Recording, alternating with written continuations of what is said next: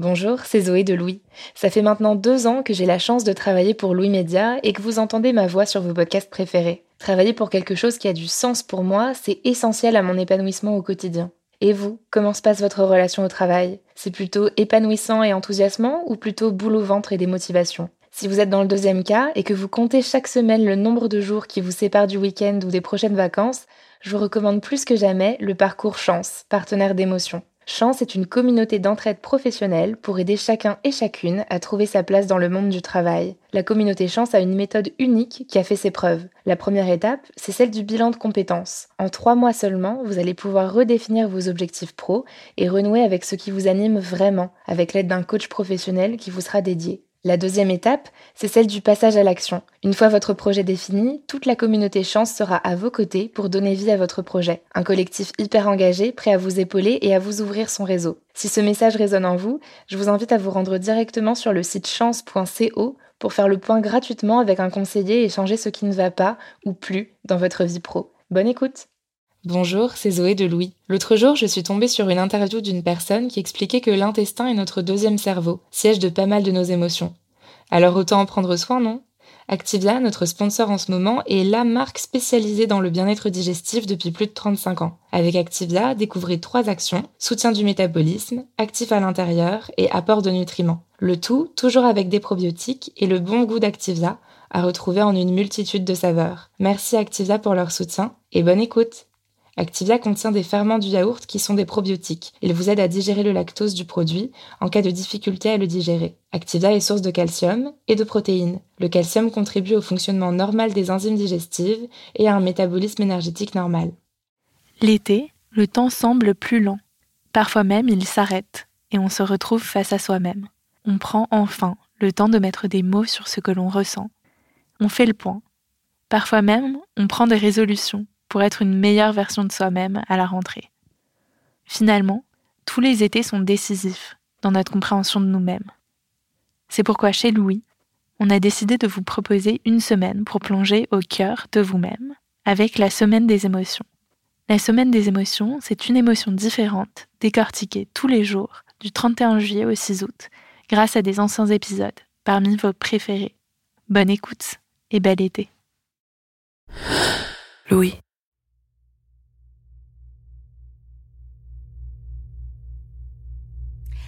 La jalousie. Cette émotion, si souvent perçue comme dévastatrice. Ce mal qui nous ronge parfois en silence et peut nous faire perdre tout discernement. On a toutes et tous été jaloux ou jalouses, que ce soit dans nos familles, avec nos amours, nos collègues ou avec nos amis. Mais oui, vous savez bien quand vous observez avec attention le visage de la personne que vous aimez lorsqu'elle lit un message sur son téléphone quand vous avez un pincement au cœur en regardant l'ascension phénoménale de votre ancien copain de promo qui étale ses réussites sur les réseaux sociaux. Ou quand vous avez cette angoisse passagère quand votre meilleur ami vous délaisse pour quelqu'un d'autre. Si ça vous dit quelque chose, vous êtes alors un peu, beaucoup, à la folie, passionnément, jaloux ou jalouse. Et cet épisode est fait pour vous. Pour comprendre les ressorts de cette émotion, je laisse la parole à Agathe Le Taillandier. En passant par la littérature, Agathe a cherché à comprendre la jalousie, ses racines souterraines, ses effets sur notre vie, et a essayé de voir si on pouvait parfois y échapper. Je m'appelle Cyrielle Bedu. Bienvenue dans Émotion.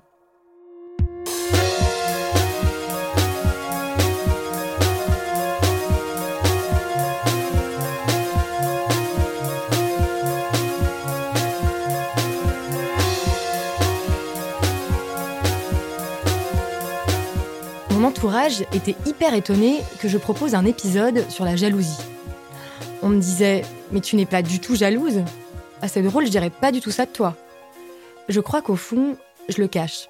Et en discutant autour de moi, je me suis rendu compte qu'on le cachait tous un peu. Parce que ce sentiment peut nous mettre dans des situations ridicules. Au café, une amie m'a raconté une histoire.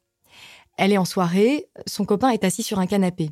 Il discute de manière animée avec une fille qu'elle ne connaît pas. Elle le regarde sur le côté et voit que sa main bouge et caresse même quelque chose. son cœur se met à battre plus vite. Elle sent en quelques secondes une boule dans sa gorge. Sous ses yeux, il serait en train de flirter avec cette fille. Elle bondit et s'assoit maladroitement entre eux. Et là, elle découvre, un peu honteuse, un chat allongé au milieu sur le canapé. Il y a ces petites émotions jalouses, et puis il peut y avoir bien plus. L'écrivaine Annie Ernaux parle de la jalousie comme d'une occupation, au double sens du terme. Car si on tombe en jalousie comme en amour, cela peut être très soudain, irrationnel, voire obsessionnel. On est alors comme colonisé, ou même, dit-elle, marabouté. Si même Annie Ernaux, que j'admire tellement, connaît la jalousie, je me suis dit que cette émotion nous était vraiment commune, d'une grande banalité, parce qu'elle peut se nicher au cœur de n'importe quelle relation. Mais y en a-t-il qui y échappent, qui seraient au-dessus de ça, qui ne connaîtraient jamais ce qui m'envahit si fort, en amour comme en amitié?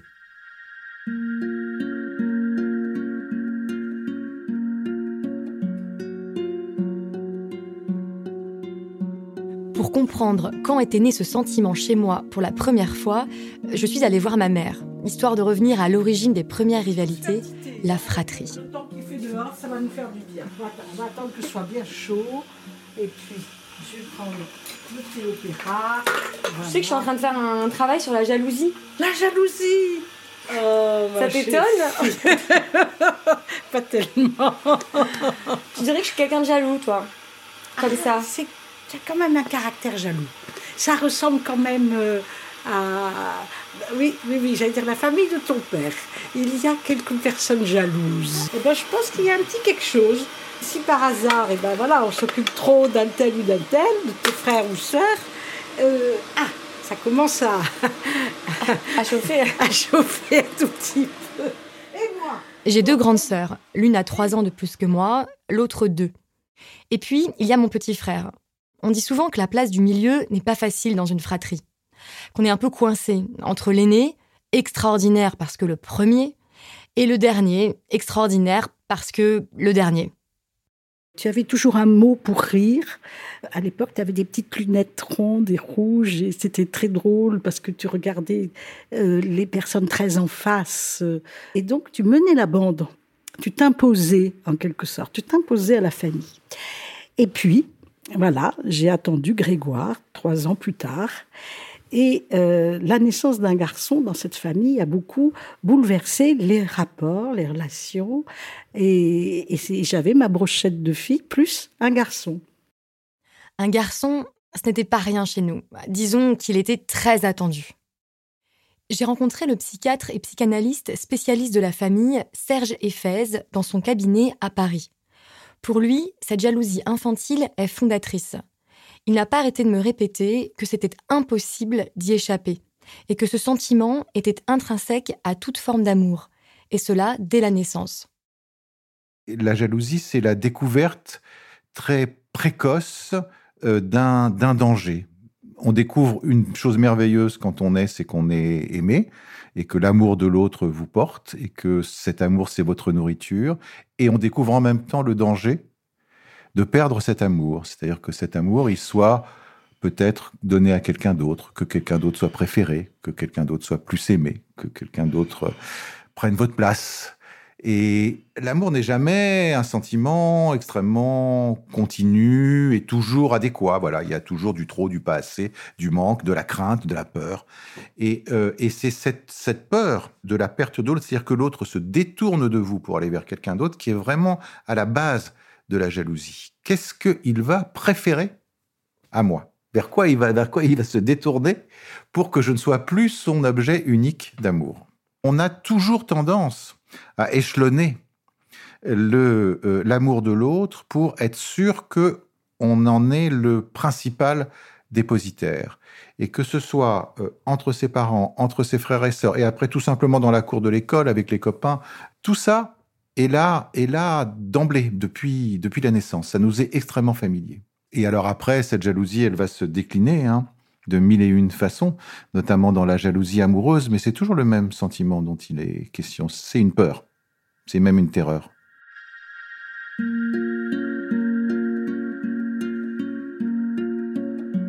Je n'ai pas de souvenir précis de la période dont parle ma mère, mais je crois qu'aujourd'hui, cette peur de ne plus être aimé, d'être moins aimé, d'être oublié ressurgit souvent. Dans mes amitiés, par exemple, je peux vite me sentir délaissée quand mes amis fréquentent d'autres gens. Bon, j'essaie de le cacher, ou disons que j'apprends à composer avec. Je me raisonne, mais c'est souvent et un peu honteusement là. Et, tu essayais effectivement de, de, rester aussi solaire qu'avant, mais en fait, c'était plus la même chose. Je, ne te je criais pas. Je, crois que je suis une mère qui ne crie, qui n'élevait pas la voix. J'essayais, toi, de, de te parler. Quand tu faisais des colères, je te prenais dans les bras de façon un peu, un peu forte pour faire passer un cadre, essayer de calmer cette colère, essayer de la, de la canaliser. Et puis je te, dis, je te disais que je t'aimais, mais je sentais bien que les mots ne, ne, ne, pas dans, dans ta tête. Tu avais comme un voile, tu vois, comme quelque chose dans ton cerveau, dans ton cœur probablement, euh, qui fait que ça ne pénétrait pas.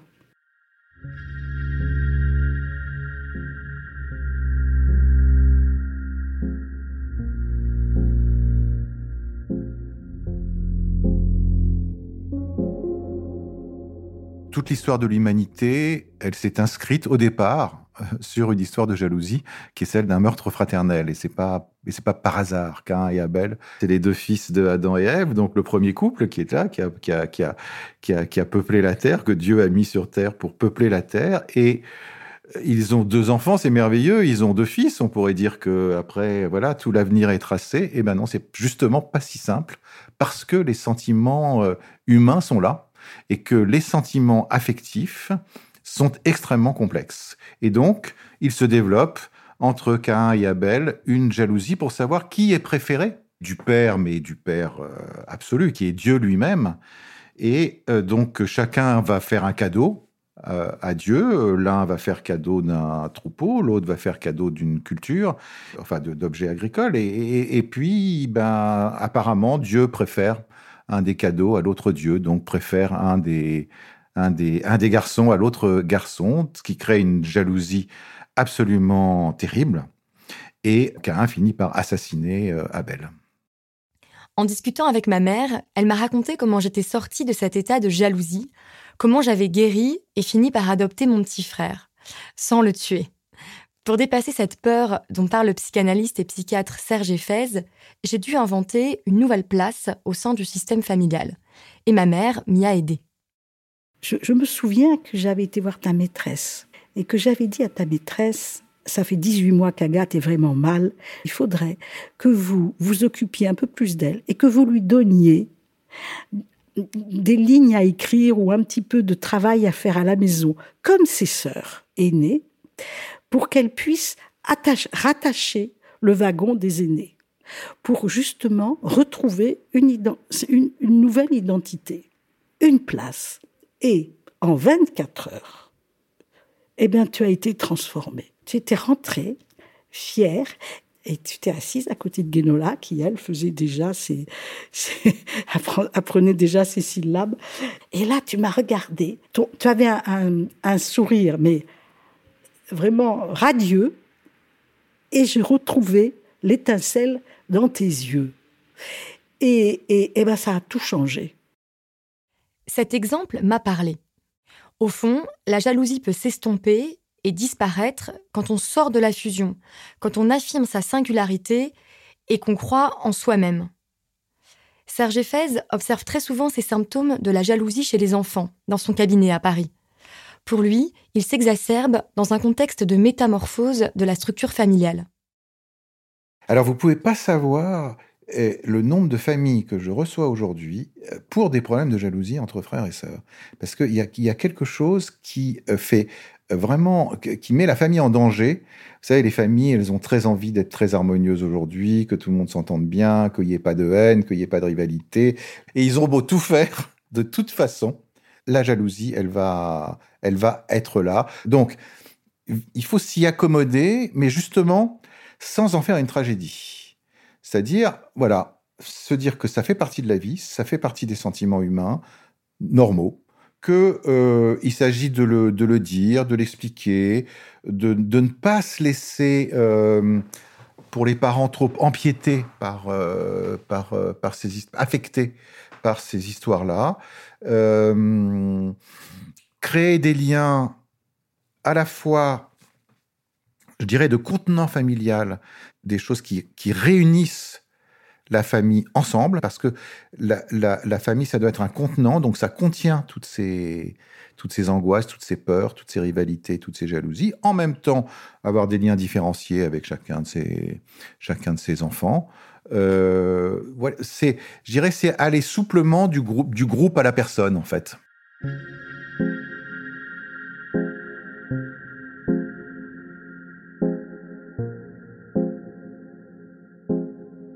Ce qui s'est un peu exacerbé, c'est, euh, je dirais, l'insécurité familiale. C'est-à-dire que euh, jusqu'à il y a deux générations, disons, ou trois, la famille, c'était une vraie institution, un peu pesante, mais voilà, on était mariés pour la vie, on avait les enfants issus de cette union pour la vie, euh, les enfants ils naissaient dans le cadre du mariage, dans le cadre de la famille, on s'en occupait plus ou moins, on les aimait plus ou moins, mais bon, l'institution tenait le coup. Alors c'est pas pour ça qu'on s'aimait plus euh, ni que c'était plus facile, mais remettre en chantier les relations en permanence se faisait moins qu'aujourd'hui, où les parents sont eux-mêmes pris dans des situations de, rivalité, de jalousie entre eux, de, départ, de séparation, etc. Euh, les enfants se retrouvent avec des, demi-frères, des demi-sœurs, etc. Donc je veux dire qu'il y a du lien qui est à retisser en permanence, qui est à inventer, qui est à recréer en permanence. Alors c'est à la fois très riche, hein, parce que ça a moins cette pesanteur familiale euh, qu'il pouvait y avoir autrefois, mais c'est parfois plus insécure. Donc tous ces sentiments-là, de, peur, de rivalité, de jalousie, ils, ils, sont plus, plus à fleur de peau, si vous voulez. En l'écoutant, je me suis sentie moins seule. Et j'ai repensé à un autre épisode de mon enfance, quand ma sœur aînée a appris à lire. Ça m'a rendue folle de nouveau. Je la voyais posséder quelque chose, ici un savoir, une compétence, que je n'avais pas, la lecture. En même temps, comme elle a trois ans de plus que moi, c'est normal qu'elle ait appris avant moi. Mais je ne voyais pas cette différence. Je me voyais absolument son égale. Et donc, j'avais le désir et le droit, dans ma tête, d'obtenir les mêmes choses qu'elle. Ce serait en fait ce qui distingue la jalousie de l'envie. D'un côté, la peur de perdre l'amour de ma mère face à un rival, mon petit frère, et de l'autre, l'envie de posséder la lecture à l'image de ma sœur aînée. moi, je dirais qu'il y a euh, deux formes de jalousie euh, que j'appellerais jalousie horizontale et jalousie verticale. Parlons d'abord de la jalousie horizontale. Il y a la jalousie directe entre deux personnes, qui est vraiment à la base de la jalousie fraternelle, euh, euh, ou plutôt de celle des cours d'école. C'est-à-dire, euh, mon copain, il a un plus beau jouet que le mien, il a passé des plus belles vacances. c'est la, la, rivalité directe. C'est-à-dire, l'herbe est toujours plus verte ailleurs, donc ce qu'a l'autre, c'est toujours mieux que ce que j'ai moi. Et ça, c'est vraiment la, la, la jalousie symétrique. C'est-à-dire qu'on est complètement collé l'un à l'autre dans le fait de se comparer en permanence à l'autre. Mais ça concerne les deux protagonistes et personne d'autre. Ce face-à-face avec le désir de l'autre, par exemple moi face au savoir de ma sœur, c'est ce que le philosophe français René Girard a défini comme le désir mimétique. Pour lui, le désir en tant que tel n'existe pas. Il n'existe que dans la mimésis, c'est-à-dire dans l'imitation de ce que je vois chez l'autre. Je désire ce que l'autre a, je désire ce que l'autre fait, je désire ce que l'autre est. Ce principe du désir mimétique se voit confirmé par les neurosciences en 1995 avec la découverte des neurones miroirs dans notre cerveau. Ce sont elles qui nous poussent à imiter une action sans qu'on s'en rende compte. Par exemple, quelqu'un baille et ça me donne envie de faire pareil. Nos cerveaux seraient, à travers ces neurones, comme branchés les uns sur les autres, et donc influencés, entraînés par les désirs d'autrui. Et si ce mécanisme est physiologique, c'est bien qu'on ne peut y échapper. Il constitue notre corps et notre imparfaite humanité. Cette, forme, de, cette forme de jalousie euh, qui est euh, liée à ce qu'on possède, ou à ce qu'on ne possède pas, effectivement, elle a, elle a beaucoup plus à voir avec euh, la consommation, avec le consommer. C'est sur cette forme-là que va beaucoup miser euh, toute la publicité, enfin tout, tout, tout, tout, ce qui va stimuler la, consommation. C'est juste de vous montrer des gens qui ont des tas de choses que vous, vous n'avez pas et qui sont extrêmement enviables et que du coup, comme ils ont l'air tellement heureux d'avoir euh, cette machine à laver, euh, cette voiture, ce parfum, etc., et eh ben voilà, on a, ça, stimule cette envie parce que on, on, on se sent jaloux de ce plaisir qu'ils ont à euh, euh, avoir cet objet. Le lien social est infiltré de cette espèce d'immense comparateur qui fait que on cherche toujours à tendre vers l'égalité avec l'autre, mais tendre vers l'égalité en étant si possible encore un petit peu plus égal que les autres, disons. S'il n'y avait pas cette comparaison permanente avec l'autre, peut-être que finalement, on n'aurait pas tant de désir que ça. Et aujourd'hui, les réseaux sociaux sont comme un multiplicateur à l'infini de ce désir mimétique. Je suis en train de traîner sur mon canapé. Il pleut, j'ai pas trop le moral. Et là, juste avec un petit mouvement de pouce, je vois des mondes, des corps, des lieux toujours plus extraordinaires et désirables. Genre ma vieille copine Marion qui a l'air tellement heureuse et épanouie chez elle à boire son thé. Ou ce type que j'ai pas vu depuis longtemps, en vacances aux Bahamas, sous un ciel miraculeusement bleu. Et bien sûr que je trouve leur vie tellement, mais tellement mieux que la mienne. On est quand même passé dans une société où les valeurs, où l'individu doit sans arrêt faire la preuve de sa valeur, faire la preuve de son originalité, faire la preuve qu'il a un destin un petit peu plus exceptionnel que celui des autres. On est quand même très, très, très euh, stimulé par ça. Ce, ce, désir mimétique, il a totalement infiltré le lien social aujourd'hui. Si vous voulez, dans les sociétés traditionnelles, ce qui vous fonde comme individu, ce qui vous donne une identité, c'est pas tellement cette comparaison avec l'autre, mais c'est le fait d'occuper dans l'échiquier social une place qui est la sienne. C'est-à-dire que toute finalement, qu'on soit plus représentant de l'organisation sociale selon son sexe, euh, son rang, sa caste, sa religion, sa fonction dans la, dans la, dans la société. Les choses sont plus naturellement hiérarchisées, on va dire. Tandis que nos sociétés démocratiques, qui sont très déhiérarchisées justement, euh, eh bien, vont toujours nous mettre en quête euh, de, de, prouver sa propre valeur. À côté de cette jalousie horizontale, incarnée par le désir mimétique, il y a ce que Serge Effez appelle la jalousie verticale, celle qui implique un tiers, le fameux rival. Moi face à mon frère, par exemple, qui nous disputons l'amour de ma mère. Ça, c'est plus la jalousie type Cain et Abel, c'est-à-dire elle est plus térébrante parce que euh, on ne peut pas la régler à deux, juste en se bagarrant. Ça fait intervenir ce tiers qui est dans une position un petit peu supérieure, un petit peu de toute, euh, un petit peu de toute puissance. Et on va retrouver ça ensuite dans la jalousie plus classique, qui est la, qui est la jalousie amoureuse, quand elle fait intervenir un tiers. C'est-à-dire que euh, le plus horrible dans la jalousie amoureuse, c'est que l'autre se détourne pour un troisième, et que c'est ce troisième qui prend toute la place à l'intérieur de la, de la relation, qui devient tout puissant à l'intérieur de la relation. Euh, moi, je le vois bien, je, reçois énormément de couples en thérapie et je, veux dire quasiment plus de la moitié des couples qui commencent une thérapie, c'est à la suite d'une euh, infidélité euh, qui a mis le feu aux poudres dans le, dans, dans, le couple et tout ce que ça a pu créer en termes de, de, souffrance et de, et de jalousie.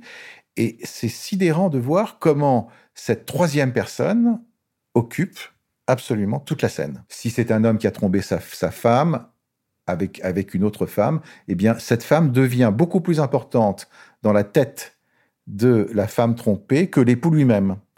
Ça devient une obsession.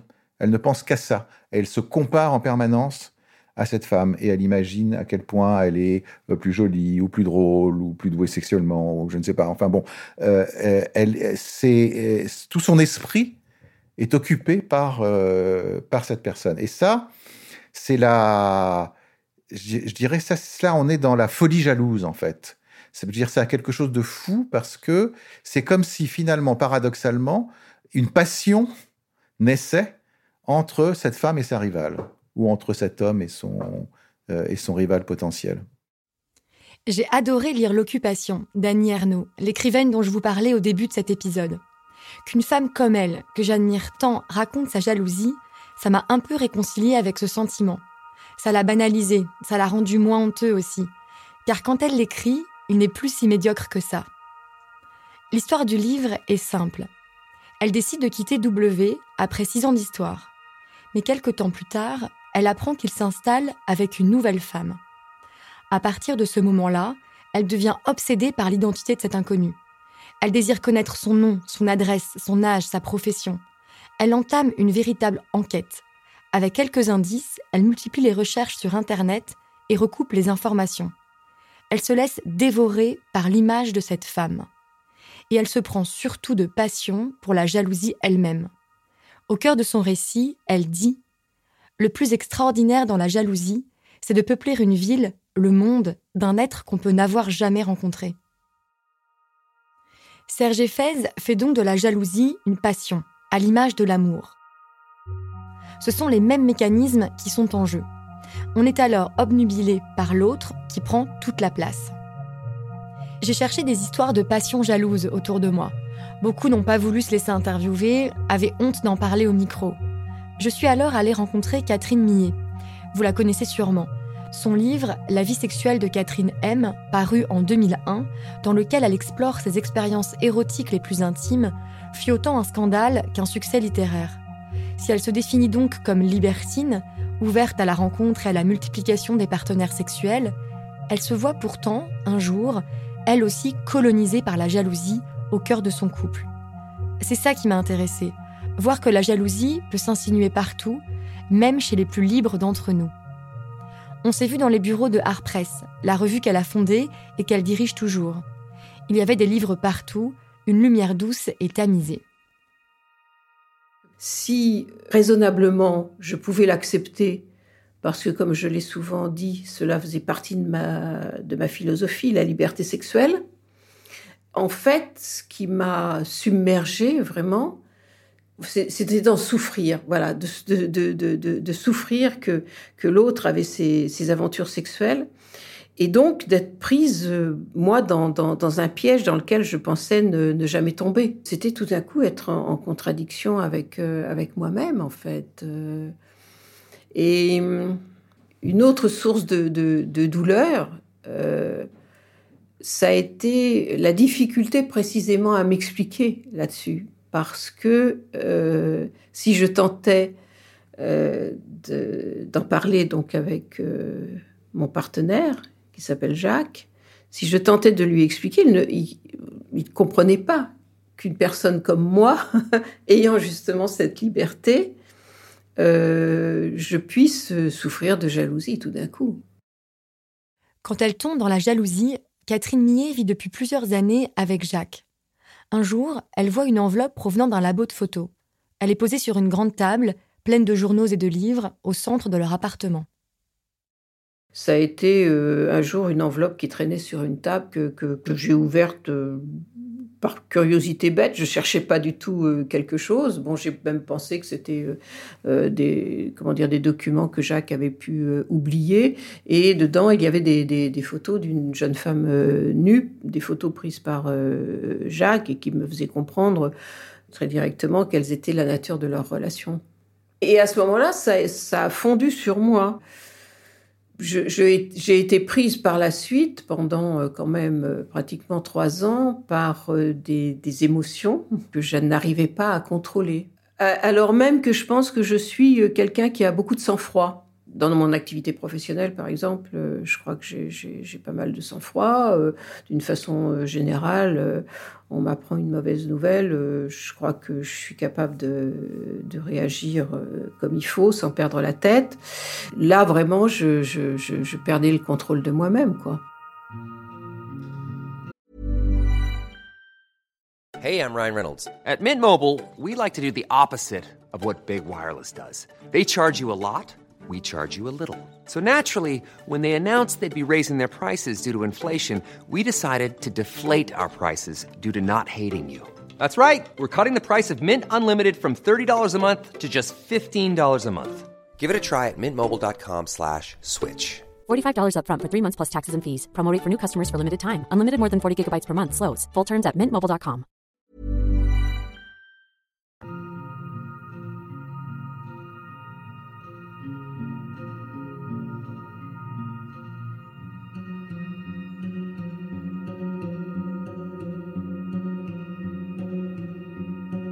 une partie de, moi-même était morte. Vous savez, cette sensation étrange qu'on éprouve lorsqu'on perd euh, quelqu'un de très proche, un ami, un membre de la famille, comme ça. Dans les jours qui suivent, euh, l'esprit a du mal à assimiler cette disparition. La personne, on la reverra plus. Bon.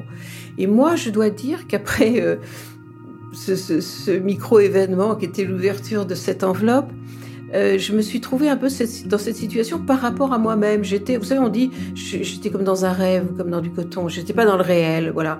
Et je pense que pendant quelques jours, je me suis trouvée dans cette situation de, de, de plus être dans le réel, parce que tout d'un coup, plongée en effet dans un état et une situation que je n'aurais jamais pensé vivre la Catherine euh, émancipée, libre, euh, plus ou moins sûre d'elle, disons, et tout ça avait, dit, enfin, en tout cas rationnel, avait disparu, complètement disparu. Alors après, c'est on garde suffisamment de conscience pour se dire c'est en train de monter en moi et je vais avoir des gestes qui sont qui vont avoir des, qui vont seront des gestes fous.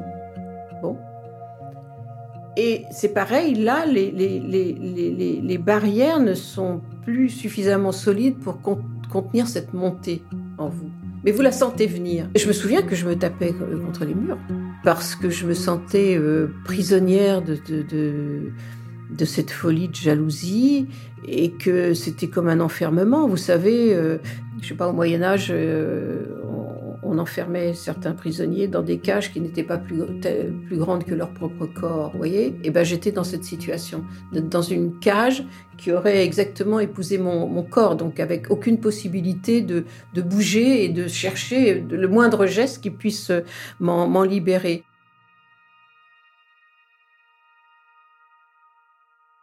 Après la sidération et la douleur, Catherine Millet raconte le désir d'en savoir toujours plus l'obsession de la preuve, la traque des indices.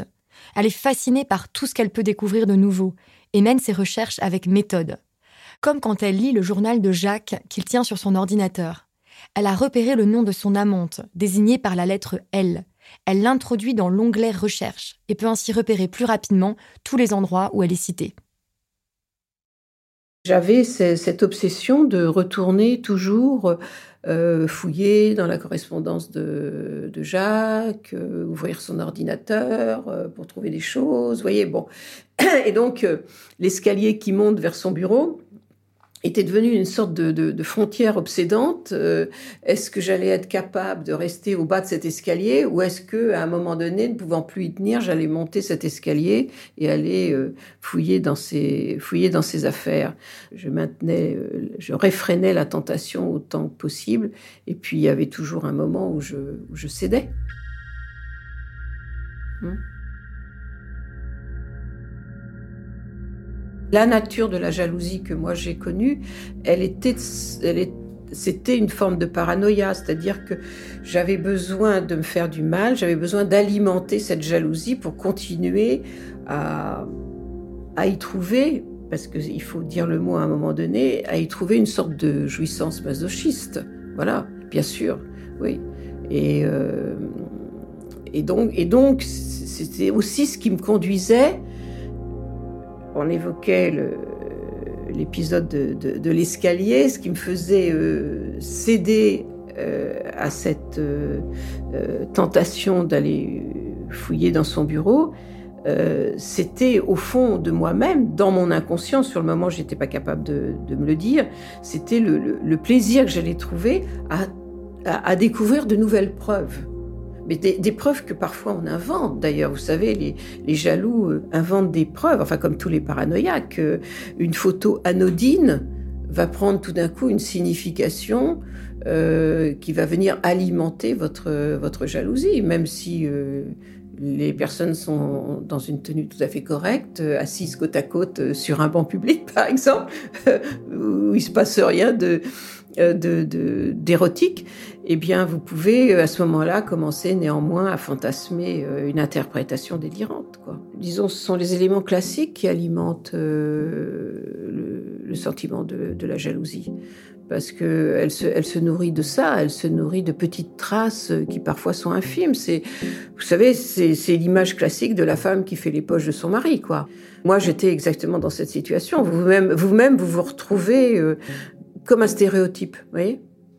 Et ça, ça, ça peut vous faire peur un peu, parce que vous dites, mais qui, je suis pour, pour en être réduite à ça? Ça nous ramène à l'idée que le, que le jaloux est un enquêteur.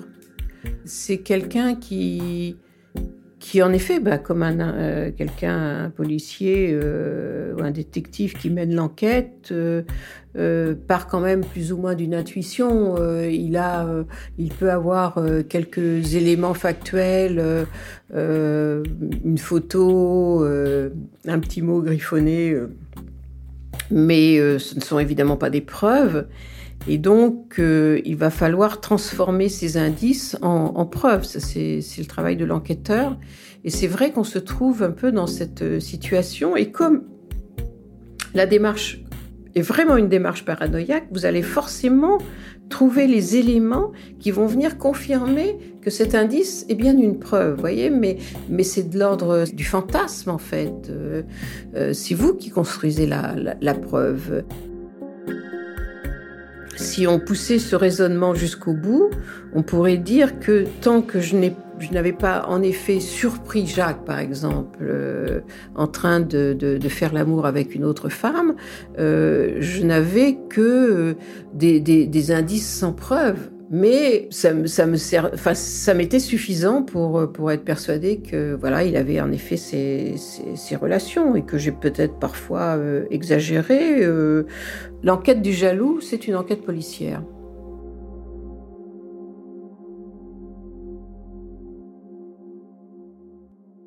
Oui, ça fait vraiment penser à une enquête policière. Mais comme dit Proust, une enquête qui se débat dans le vide. C'est ce qu'il raconte dans le premier tome d'À la recherche du temps perdu. Découvrir ce roman pour un jaloux ou une jalouse, c'est un vrai choc. En quelques mots, Swann est fou d'Odette. Il se met à la soupçonner d'infidélité. Il va alors commencer à repérer, traquer et interpréter tous les signes du réel pour confirmer ses intuitions. Sa jalousie se nourrit d'un véritable plaisir de l'intelligence, celui d'en connaître toujours un peu plus. Mais Proust raconte aussi que le jaloux bute toujours sur le mystère de l'autre, sur l'impossibilité de le connaître et donc de le posséder totalement. Il y a une scène géniale dans le roman qui parle de ça. Un soir, Odette est fatiguée et renvoie Swann chez lui. Il la quitte, mais se persuade très rapidement qu'elle attendait en fait quelqu'un d'autre, un homme il décide de la prendre la main dans le sac. Il retourne donc chez elle et voit de la lumière à sa fenêtre. Il s'approche.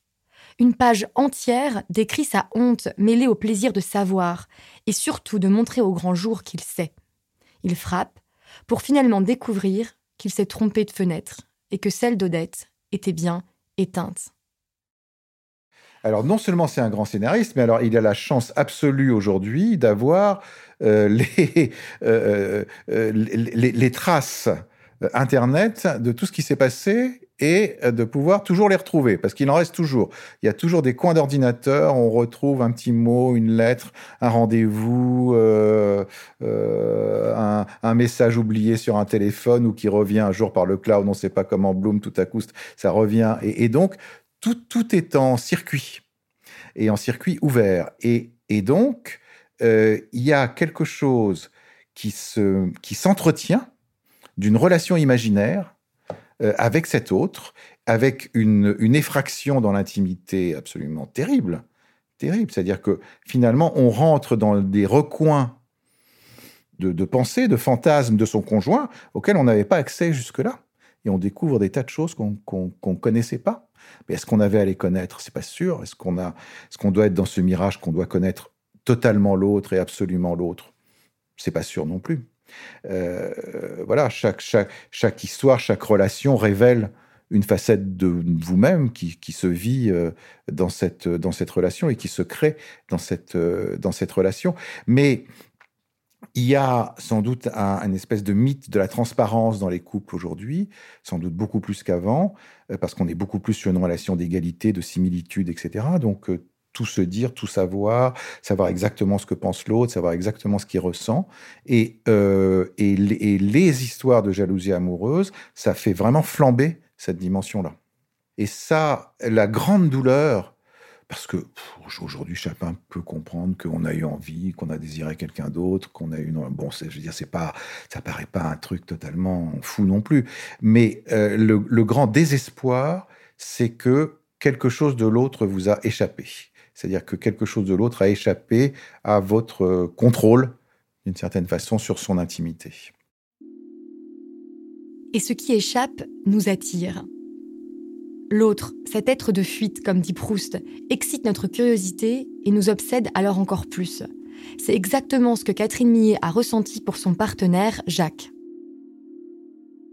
Vous soupçonnez l'autre d'une trahison que vous n'auriez jamais imaginée, si on peut appeler ça une trahison d'ailleurs, enfin j'emploie un vocabulaire un peu stéréotypé. Et, du coup, vous, vous découvrez une, une part de sa personnalité. C'est pas simplement une part de sa vie qui vous était cachée. Bon, les fois où, où il partait euh, à un rendez-vous quelconque et en fait c'était un rendez-vous amoureux par exemple et bon vous le saviez pas tiens euh, cet après-midi-là qu'est-ce qu'il avait fait ce jour-là? Bon voyez bon. Donc une, part à la fois de sa vie et de sa personnalité qui vous était inconnue apparaît euh, au grand jour et vous dites mais est-ce que c'est vraiment la personne avec qui je vis depuis dix ans ou je sais pas combien de temps?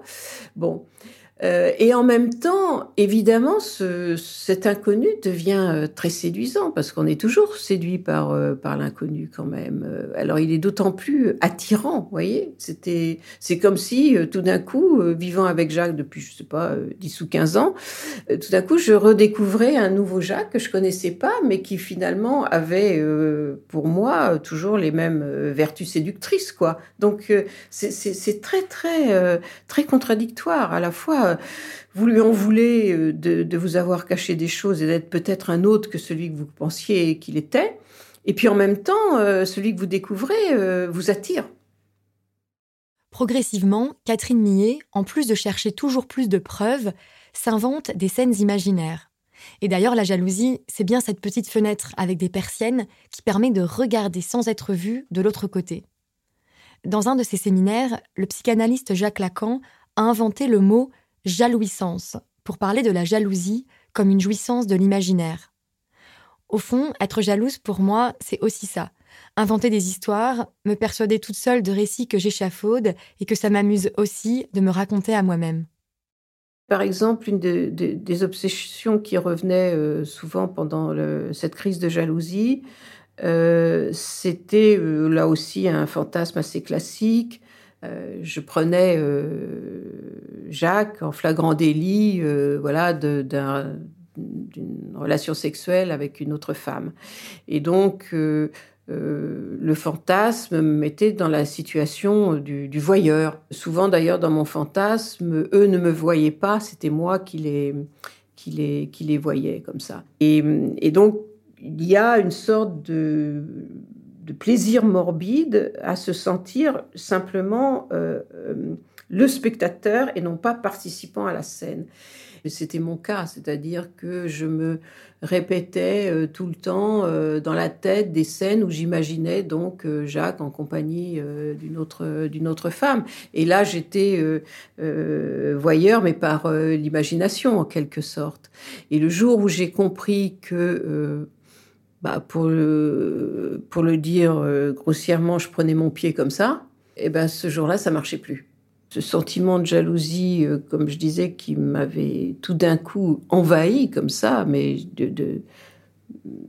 même pas du jour au lendemain, euh, d'une heure à l'autre, si j'ose dire, est parti d'une manière presque aussi, aussi rapide en fait.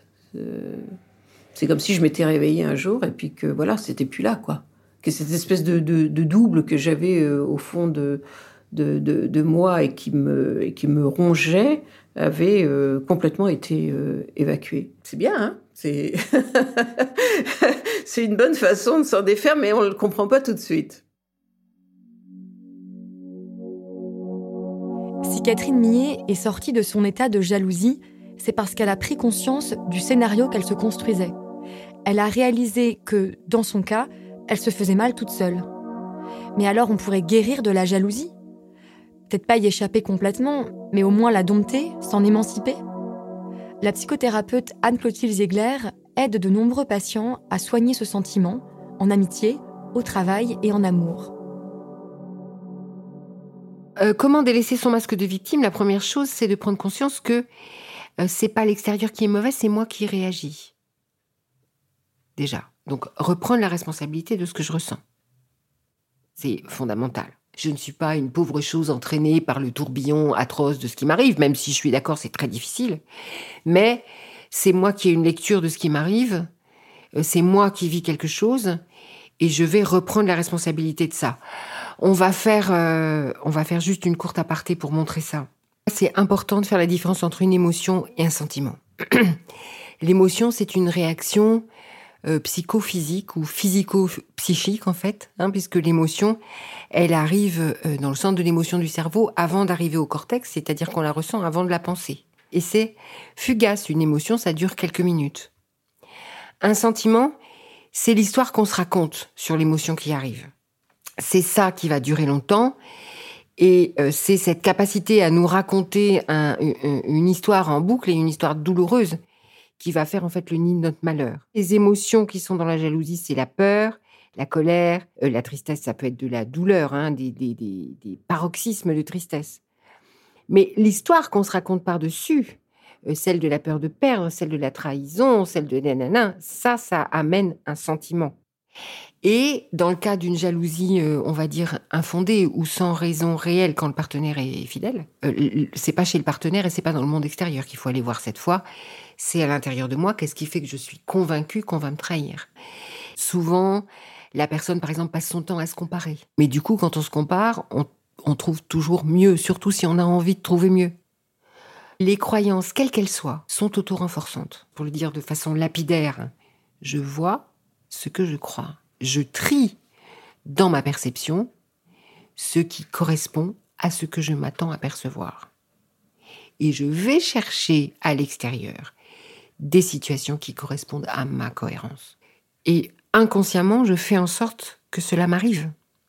C'est en ça qu'il est vraiment important de prendre conscience de ses croyances et de ses scénarios de vie pour euh, euh, éviter de continuer à aller chercher ce qu'on craint le plus.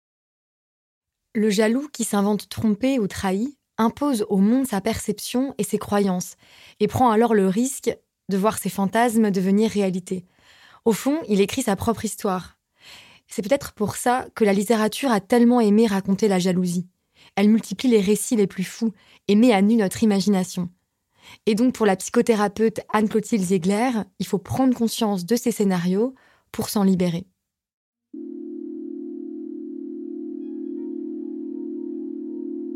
Ce serait donc un apprentissage Alors voilà, comme personne n'y échappe, ni moi, ni Annie Ernaux, ni même Catherine Millet, comme ce sentiment fait partie de nos relations sociales et de nos relations les plus intimes, il faut apprendre à vivre avec lui. Et cela dès l'enfance, comme me l'a joliment confié ma mère. Euh, le frère ou la sœur, il fait un peu d'ombre, mais ce qui est vrai d'ailleurs, il y a des ombres et il y a des lumières dans une fratrie. C'est une histoire d'amour, donc forcément avec de la jalousie, du désir, et de la tendresse intense, euh, mais aussi effectivement, c'est de mûrir pour apprendre à partager l'amour d'un père et d'une mère, oui. Je pense que ça, c'est la beauté d'une famille, en fait. Et je pense que c'est une école de la vie qui est absolument magnifique.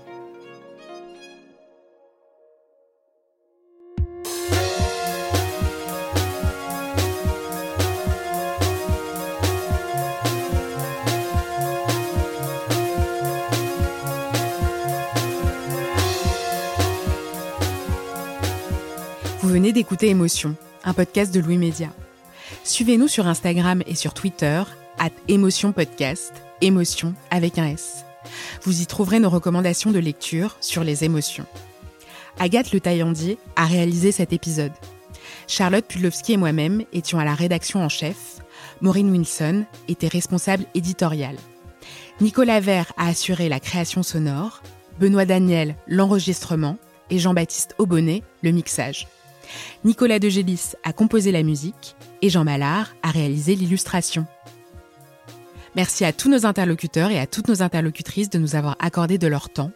Vous pouvez retrouver leurs œuvres et les références de leurs livres sur notre site louismedia.com. Émotion, c'est un lundi sur deux, là où vous avez l'habitude d'écouter vos podcasts. iTunes, Google Podcast, SoundCloud, Spotify ou YouTube. Vous pouvez aussi nous laisser des étoiles et nous laisser des commentaires. Si cet épisode vous a plu, parlez de l'émission autour de vous. Et s'il vous est arrivé une histoire forte en lien avec une émotion, n'hésitez pas à nous écrire à hello at. À bientôt!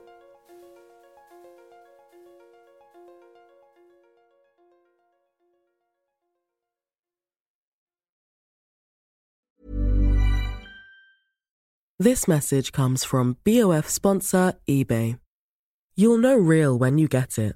It'll say eBay Authenticity Guarantee. And you'll feel it.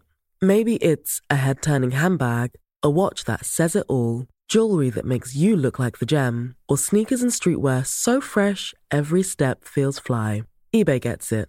So look for the blue check mark next to that thing you love and be confident that every inch, stitch, sole, and logo is checked by experts. With eBay Authenticity Guarantee, you can trust that feeling of real is always in reach. Ensure your next purchase is the real deal. Visit eBay.com for terms.